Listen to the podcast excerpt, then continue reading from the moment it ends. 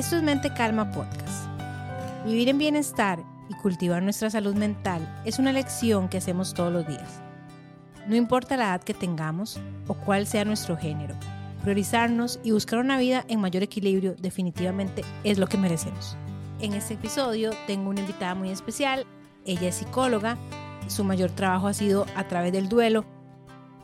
Y justamente como que la vida me la puso en el camino porque estoy atravesando un momento un poco eh, retador en mi vida y le comentaba a ella antes de que entráramos a hacer el podcast que muchísimas veces hablamos sobre esto, muchísimas veces este tipo de duelos no se validan tanto. Mi mascota, mi gatita de hace siete años, murió exactamente hace ocho días y realmente la he pasado un poco mal. Quiero que recibamos con muchísimo amor a Rebe de Rebeca Dicen y de su podcast en psicología. El amor no muere. Rebe, un placer tenerte aquí conmigo. Encantada, Francia, más bien de, poder estar acá y, hablar. Me encanta tu proyecto de, Mente Calma y creo que tiene todo que ver también con los procesos de duelo y con las pérdidas, ¿verdad? Poder atravesar estos procesos con mente calma, ¿verdad? Desde, una perspectiva como más humana y amorosa y nada, feliz de estar aquí. Y hoy más que que hagamos una entrevista o algo así, que muchas veces lo que hacemos es como hablar sobre, hacer una entrevista sobre diferentes cosas, ¿verdad? Diferentes temas. Quiero como contarte qué es esto que está pasando, ¿verdad? Para las personas que nos están oyendo, porque muchísimas veces el duelo de, de una mascota, lo que hablábamos ahora al, entrar, que de hecho me puse bastante sensible en el, en el momento, no es tan validado, o sea, y no, y, no es como que ni siquiera, a veces uno ni siquiera ve la necesidad de, de, de me voy a incapacitar o, voy a pedir permiso en el trabajo y realmente es como un miembro más de la familia. Entonces uno pasa por diferentes matices, ¿verdad? Creo que siempre, siempre he dicho eso, esas cosas suceden y, y todos humanos, mascotitas, en algún momento vamos a morir. El tema es a veces cómo suceden las cosas que hacen que sea como más traumático. Claro, y es que con, con la pérdida de una mascota además este, sabemos que tienen una vida significativamente más corta que los seres humanos, ¿verdad? Tristemente viven muy poquito.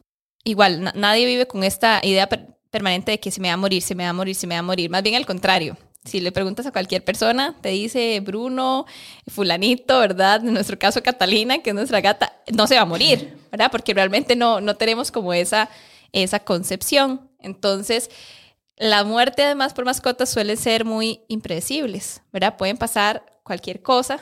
Bueno, en Costa Rica que alguien deja un portoncito abierto, un tirito y ya puede haber un atropello, ¿verdad? Y pueden pasar infinidad de cosas que se pierda y demás. Entonces, al ser, siempre está como esta incertidumbre, ¿verdad? Y puede ser un proceso eh, impredecible que ni siquiera tal vez tuviera ninguna enfermedad del animal y aún así puede morir. Esto lo hace como bastante más difícil de procesar.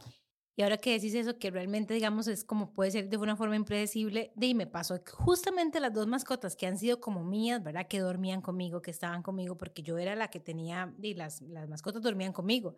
Que eso pasa en muchísimas personas. Hay gente que no, que son de, como una cosa más en la, en la casa, pero hay, hay otros que no.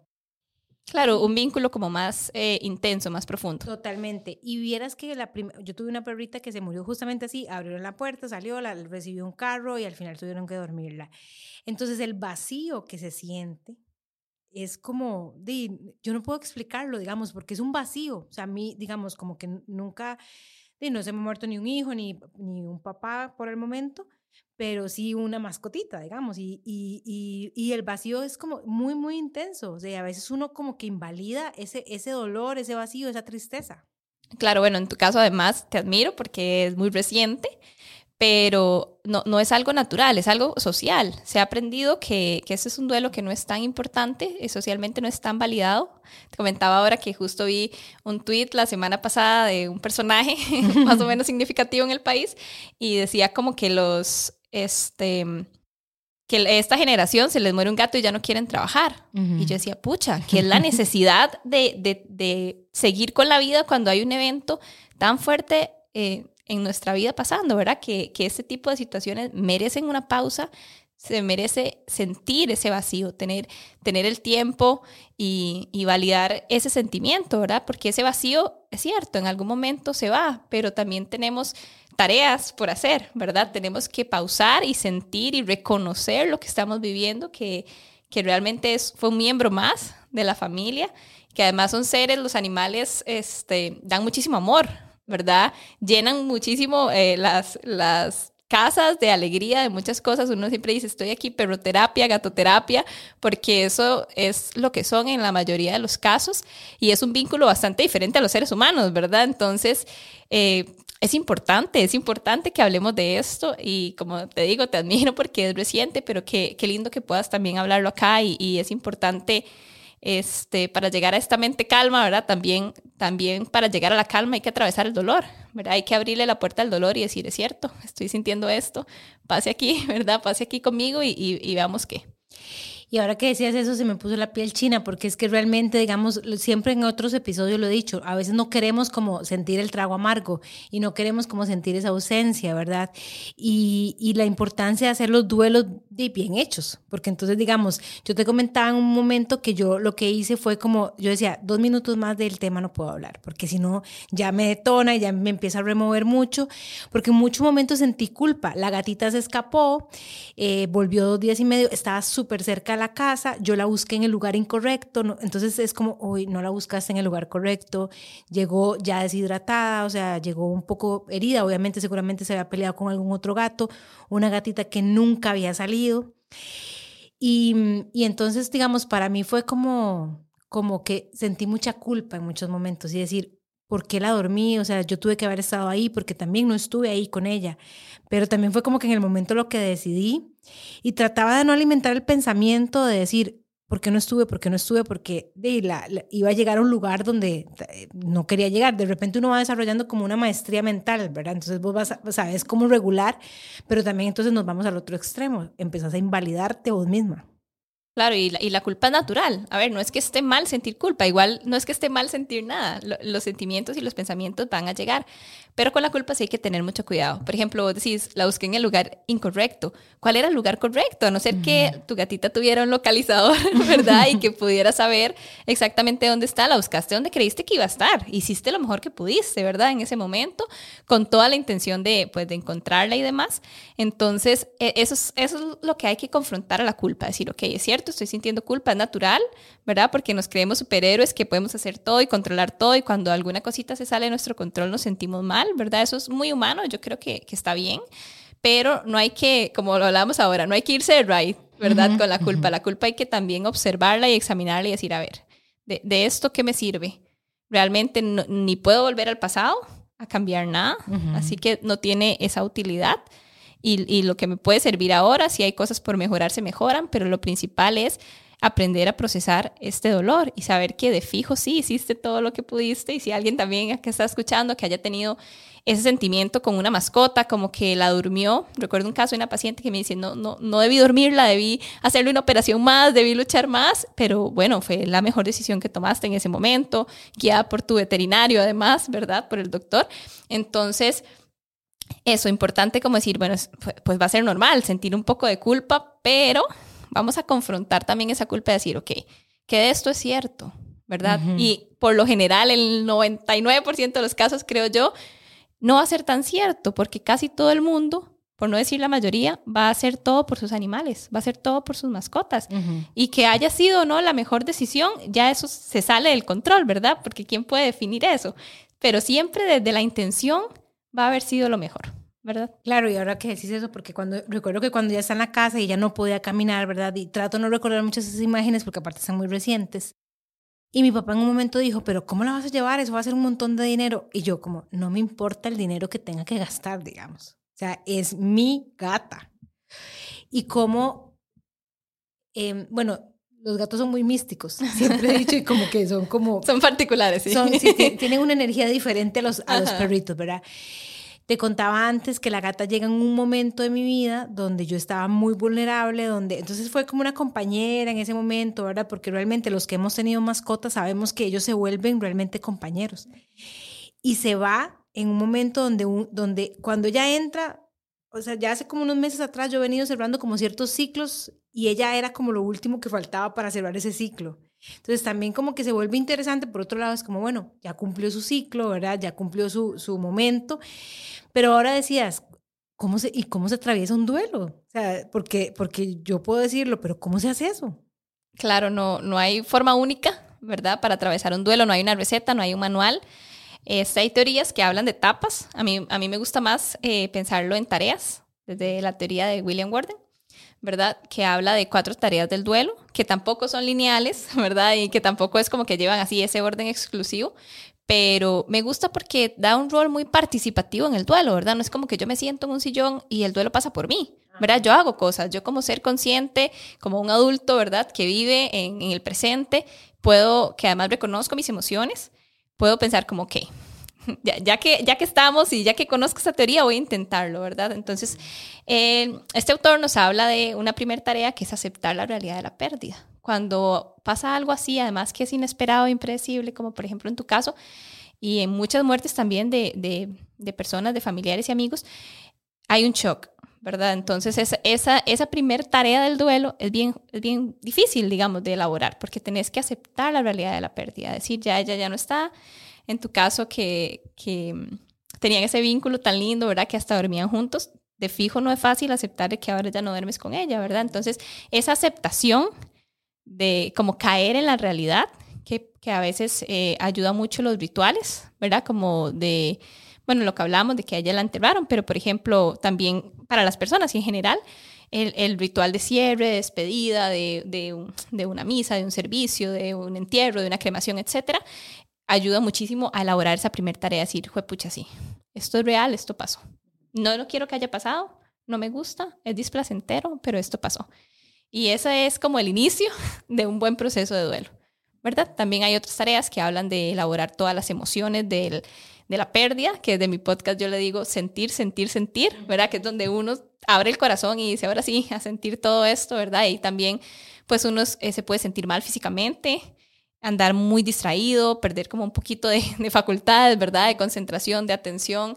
Eh, a nivel físico duele todo también porque el dolor, ¿verdad? Nos pasa por este cuerpo, que es el protagonista, el que cuenta la historia de nuestro dolor. Entonces, desde un dolor de cabeza hasta el mal humor, ¿verdad? Es, es esperable y, y dejarse sentir. Ahí es donde yo recomiendo darse chances, ¿verdad? Hacer pausas cuando, cuando, se pueda. Pues no todo el mundo puede dejar de trabajar, como decía este señor en el tweet, pero si, si alguien tiene la oportunidad de hacer una pausa de unos días, que la haga. Si no en la noche, que se dé sus espacios para sentir, llorar. No todos somos de llorar, pero quien, quien sí tenga esa capacidad que llore, o sea, que llore y que, y que pueda como sacar su dolor. Eh, la escritura es un recurso que sana muchísimo. Pero cualquier mecanismo, ya sea llamar a alguien, hablar, llorarlo, es, es la mejor forma como de, de sacar el dolor. También hay una tercera tarea que es de este, los roles, ¿verdad? Adaptarse a un mundo en el que ya esta persona o este ser no está, ¿verdad? Entonces ahí te, tienes trabajo, ¿verdad? Por delante, que es adaptarte pues a una vida en la que ya no va a estar tu gatita. Entonces, ¿qué, qué roles cambian? Desde dar la comida, etcétera, ¿verdad? Entonces, como que todo eso de, bueno, ya no está o ya quitar su camita o realmente la, las cosas de ella, que no es difícil, eh, perdón, que no es fácil. Sí, de hecho estamos en ese proceso que quitar los areneros disminuir los areneros, que el plato, bueno, el plato ya lo quitamos, digamos, que era como...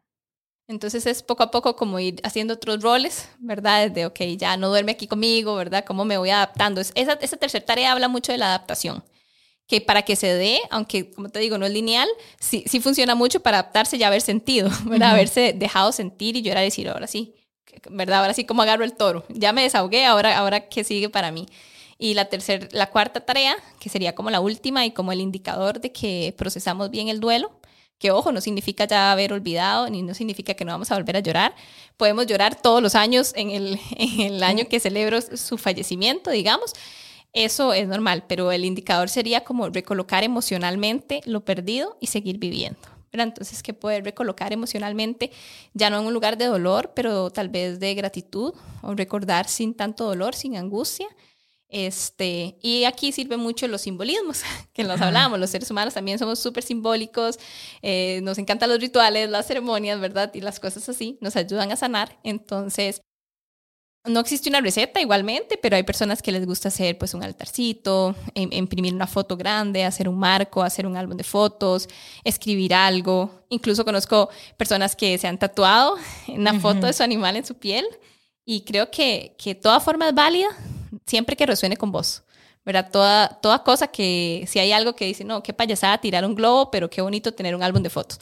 Otro diga, yo no voy a poner una foto del perro, pero sí voy a, ¿verdad? Hacer otra cosa. Entonces, como es muy personal eh, el proceso de duelo y el proceso de duelo con las mascotas más todavía, porque incluso aunque sean muchas personas en una casa, todos tengan una relación con la mascota, va a ser diferente para cada uno, ¿verdad? Entonces no lo vas a procesar vos igual que tu hija, que tu mamá, que una amiga, ¿verdad? Entonces eso es muy interesante, ver, decir, ¿qué resuena conmigo? ¿Me suena hacer esto o me suena hacer el otro?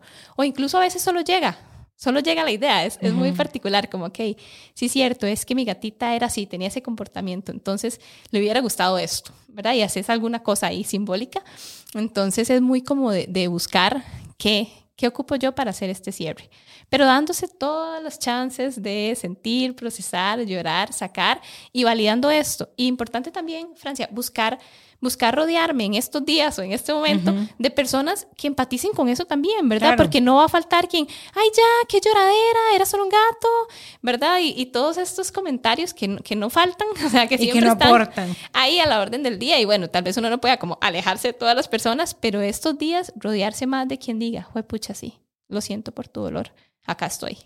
Eh, buscar esas personas y, y, rodearse de, ese, de esa idea y de, y de ese amor por lo menos en estos días, porque sí es válido sentirse mal y, y, qué rico que, que, lo acuerpen a uno en esos momentos. Y es normal que yo tengo tres gatos más. Y es normal que yo tenga como que no quiero que digamos ellos entren ni al cuarto porque era el lugar de ella, o sea, es como normal que uno tenga como esa versión, más en los primeros días, digamos, como que no quiero que, digamos, los otros gatos, pero no quiero sentirlos en, el, en la cama porque pienso en ella, entonces prefiero que no entren a mi cuarto, o sea, porque es como, porque yo solo le decía The Queen, entonces ella es como, ella va a ser la Queen siempre, siempre. Ustedes, plebeyos, fuera. Exacto. más que ser o no ser normal, yo lo que creo es que es muy reciente lo que, que estás pasando. Entonces, si, si está siendo como difícil de pensar en ella y ves a otros gatos además ahí en la casa, e, es, bastante posible que te da aversión porque te recuerda el dolor. Entonces, se podría empezar por procesar, ¿verdad? empezar a procesar el dolor y creo que poco a poco pues ninguno la va a reemplazar y ninguno se va a convertir en tu favorito porque tu favorita era ella, ¿verdad? Y ese lugar siempre va a estar y eso en realidad es lo lindo, ¿verdad? Que el duelo no es olvido, sino que es resignificar y que el lugar que ella tiene siempre lo va a tener en tu corazón, ¿verdad? Pero luego vas a poder suavizar y llevarte bien con los otros gatos que tal vez en este momento estás eh, como, no, no, váyanse para allá. No me encantan. exacto. Pero, pero vivir todo como con mucha con mucha tranquilidad y no decir, yo no soy esta porque rechazo a los gatos, ¿verdad? No te reproches nada. Si no quieres ver a los gatos ahorita, ni los veas, ni les des pelota. Y, y eso creo que poco a poco sí se irá, se irá como sanando. Siempre que te permitas vivir como este proceso así, de lleno. Y hablando de todo, digamos, este, esas mismas cuatro, si cuatro etapas aplican para cualquier otro duelo, digamos, cuando uno, de, tal vez alguien, porque a veces no se van físicamente, pero digamos cuando hay un duelo de una pareja o algo así. Claro que sí. Bueno, son tareas del duelo. Tareas. Porque es que sí existe una teoría de etapas que es más conocida, que negación y demás. Pero me parece muy larga. No es la que yo uso. Es que realmente no, siento que no está tan vigente. Es una excelente base. Este, de una autora súper buena, pero ya, ya ha pasado muchos años y la vida ha cambiado y evolucionado, entonces a mí me gusta utilizar esta otra teoría de las tareas. No sabemos si en unos años vendrán cosas mejores y sabremos bajo mejor criterio otras cosas, pero creo que funciona mucho por eso que te digo, o sea, eso participativo, decir, yo me hago cargo de mi proceso de duelo y yo hago cosas también en este duelo. Y yo en vez de decir, no voy a llorar, no voy a llorar, lloro con ganas, ¿verdad? En vez de estar evitando y huyendo al dolor, ahora sabemos que esa no es la vía o que más bien esa es la vía larga, porque aunque uno esconda el dolor, el dolor aparece. Si yo me hago la que no me duele, monos me salen en la espalda y contracturas y migrañas y gastritis, o sea, de alguna manera el dolor va a aparecer. Entonces, la vía corta y la más fácil, aunque sea la más incómoda, es sentir ese dolor. Entonces, estas tareas, eh, desde mi criterio, se aplican en cualquier tipo de ruptura. De hecho, hemos tenido, eh, perdón, de pérdida, como una ruptura amorosa, como un divorcio. Hemos tenido acá también otros invitados, incluso hablamos con, con Majo del duelo financiero. Y aplica también, o sea, aplica también recolocar emocionalmente el dinero, ¿verdad? Decíamos, qué locura suena esto, pero aplica para mí, para, para cualquier pérdida, siempre que uno sepa que todos los duelos son diferentes, ¿verdad? Que no hay dos duelos únicos, aunque sean dentro de una misma familia, un mismo, un mismo ser querido que falleció, una misma mascota que falleció, se va a vivir diferente porque el, el duelo lo que tiene que ver es con el vínculo, ¿verdad? No con, no con quién es la persona, sino el vínculo realmente. Entonces, por eso es que a veces dice uno, qué extraño, me, me dolió más mi perrito que aquel tío que veo dos veces al año, qué raro. Pues, pues no es que es raro, es que es el vínculo que tenías con tu mascota. Entonces, teniendo en cuenta eso, que el duelo es muy subjetivo, que tiene que ver con el vínculo y que no hay recetas ni que los duelos son iguales, me, me, facilita esta teoría, ¿verdad? De, de, las tareas como para dar estructura y creo que tiene bastante sentido. Pienso en esto y eso lo, lo había pensado antes de que Susi le pasara lo que pasó. Uno podría vivir una vida como en más presencia, tratando de no estar tan apegada, porque entonces el duelo siempre va a estar, pero es que he visto duelos que uno dice, pucha, esto ya se, se, se volvió como un poco enfermizo, digamos. Tal vez en no, en, no, tanto en animalitos como en personas, digamos, no sé, como una mamá o algo así. Como vivir en este presente y tratar de, de saber que, o sea, de comprender como en esa conciencia de que, de la impermanencia de las cosas, de que, de que, que en algún momento las cosas se pueden ir. Pues tener esa conciencia ayuda muchísimo a elaborar un duelo, pero no va a hacer que no duela. O sea, no, no, no, existe como decir, bueno, entre más lea y entre más aprenda, menos me va a doler. No, siempre nos va a doler. El tema es no querer huirle al dolor es aprender a lidiar con la incomodidad y con las emociones que son displacenteras, porque no hay buenas y malas, solo son emociones, pero hay unas que uf, dan pereza sentirlas, ¿verdad? No, no, no, quiero tener ansiedad ni angustia, pero la voy a tener porque son parte también de la vida, ¿verdad? Entonces, creo que, que sí ayuda demasiado vivir como en esta conciencia, que ayuda demasiado saber que todo es impermanente. ¿Por qué? Porque entonces nos permite desarrollar relaciones más profundas, ¿verdad? Más fructíferas, más asertivas, que, que luego a la hora de elaborar un duelo no sea como le hubiera dicho, porque me comporté así, porque nunca, ¿verdad? Que, que si tenemos esta conciencia podemos decir, voy a vivir la mejor vida hoy y voy a disculparme hoy, y voy a reírme hoy, y voy a soñar hoy, y voy a disfrutar de mi perro y lo voy a llevar al parque hoy, ¿verdad? Entonces, pues la conciencia ayuda mucho porque al final entonces esto genera como, me siento alivio, a pesar del dolor, de que lo di todo siento alivio de que compartí todo, de que le saqué el jugo, ¿verdad? Contaba también en, uno de mis podcasts, en una amiga decía, bueno, gracias a que le diagnosticaron cáncer a mi papá, le saqué el jugo esos últimos tres años como nunca en mis veintitantos, ¿verdad? Porque dijo, bueno, fue puña, fue como una eh, alarma de decir, esto puede pasar y aquí hay que vivir día a día. Entonces, esta conciencia, pues claro que nos ayuda, nos ayuda en general a vivir mejor y a procesar el dolor mejor, pero no a que no nos duela, ¿verdad? Ese es el mensaje. Siempre va a doler y está bien. Yo creo que también el mensaje es como, sepamos que está bien que duela. Eh, eh, podemos vivir con el dolor y aún así tener una muy buena vida. Eh, no, con el sufrimiento, ¿verdad? No, no se trata de romantizar el dolor, es feo, ni, de, ni de alargar el dolor, sino como decir, bueno, en la vida no todo, no todo va a ser felicidad y eso está bien. y, y, a pesar de eso, o aún con esto, podemos vivir muchísimas cosas buenas. Sí, ahora que decías eso de la vida no todo va a ser felicidad, yo en algún momento creía que, digamos, yo, yo me río mucho y paso un, un puro holgorio en la vida, pero... Yo también. pero digamos, en serio, ya eh, de un tiempo para acá he entendido que no siempre uno puede estar feliz. O sea, digamos, y no siempre. Y en este proceso de esta semana, creo que también ha sido como un poco diferente a cuando fue la perrita, digamos, que fue exactamente hace como ocho años, como tal vez al año después llegó Susi. Em, mira, son como ciclos de siete, ocho años. Este, yo fue más intenso. Creo que tal vez ahorita tengo un poquito más de herramientas y sí, he llorado y a veces se me, diríamos así popularmente, se me pega el taco. La he pasado como no tan bien, pero creo que ha sido como más autorregulado, o sea, como que uno puede regular un poquito más, digamos, como la intensidad de la, de la emoción. Claro, y, y creo que también eso es muy personal. Creo que también hay gente que, que lo vive más intenso y desregulado, pero en poco tiempo, y gente que lo va llorando de a poquitos en muchos meses, y creo que ninguna de las dos es inválida. Pero sí, sí que hace la diferencia tener como ciertas herramientas, saber ciertas cosas, que si alguien le dice, no llore, era solo, era solo un animal, uno saber que no es cierto, tal vez no pelearse con la persona porque ni al caso, pero saber que no es cierto, que, que, era, que era un ser que también me, me, va, me, va, me, va, a tirar para abajo un poquito, digamos, que no voy a seguir mi vida como, ah, mira, se murió. No, ¿saben toque? No, había un vínculo ahí importante. Algo en mí va a cambiar, algo en mi dinámica de día a día va a cambiar. Así sea echar un poquito de alimento en un plato y que ya no haga eso, eso es un cambio también y eso va a conllevar una pérdida y elaborar el dolor de eso. Pero qué bueno que ahorita te sientas que tenés como más herramientas y más autorregulación. Yo creo que el tiempo y ningún aprendizaje es en vano y todo lo que uno empieza a, a, vivir, las experiencias de vida y también en lo que uno se forme, porque la formación constante en general en la vida, en crecimiento personal, nos ayuda a eso, a vivir mejor. Entonces, no dudo que de, de aquí en adelante, todos los procesos de duelo que vayas a vivir, de todo tipo de duelo, los vas a vivir mejor, con muchas más herramientas y de una forma con más mente calma. En una mente, en una mente, en, una mente calma. Mayor calma, exactamente. Rebe, no, solamente entonces agradecerte, o sea, de verdad que, que, que ni siquiera estaba como tan estructurada esta entrevista y me encantó porque eh, dice María Rojas Estapé que comprender es aliviar. Y cuando uno comprende un montón de cosas que está pasando, de verdad se alivia. O sea, antes de, quiero que sepan que antes de que empezáramos esto, yo tenía, en serio, tenía tenía demasiadas ganas de llorar y yo, solamente que ya vengo, voy a comprarme las dos cosas más importantes, más que me hacen más felices, un chocolate y un café.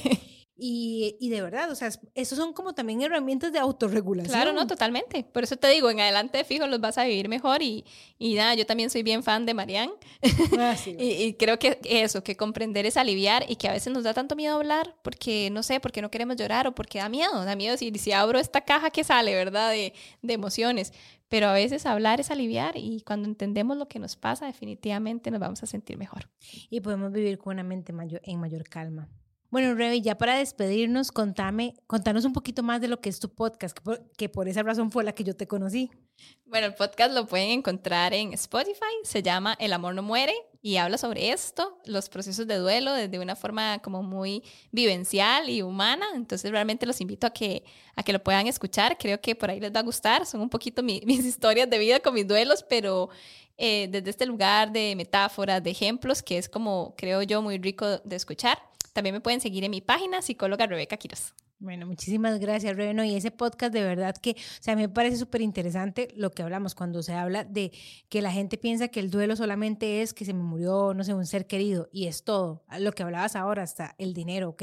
¿Cómo resignifico yo, digamos, de repente una quiebra financiera o cosas así? Entonces, todo eso me parece demasiado aporte y demasiada transformación para quien lo escuche. Ay, muchísimas gracias, Francia. Gracias a vos. Si te gustó este episodio, compartilo. Compartir las posibilidades de vivir en mente calma a través de abrirnos al cambio, reconociendo la impermanencia de las situaciones, personas y momentos. Nos encontramos la próxima semana con otro tema que te permitirá aumentar tus herramientas para disfrutar más de tu vida. Nos vemos.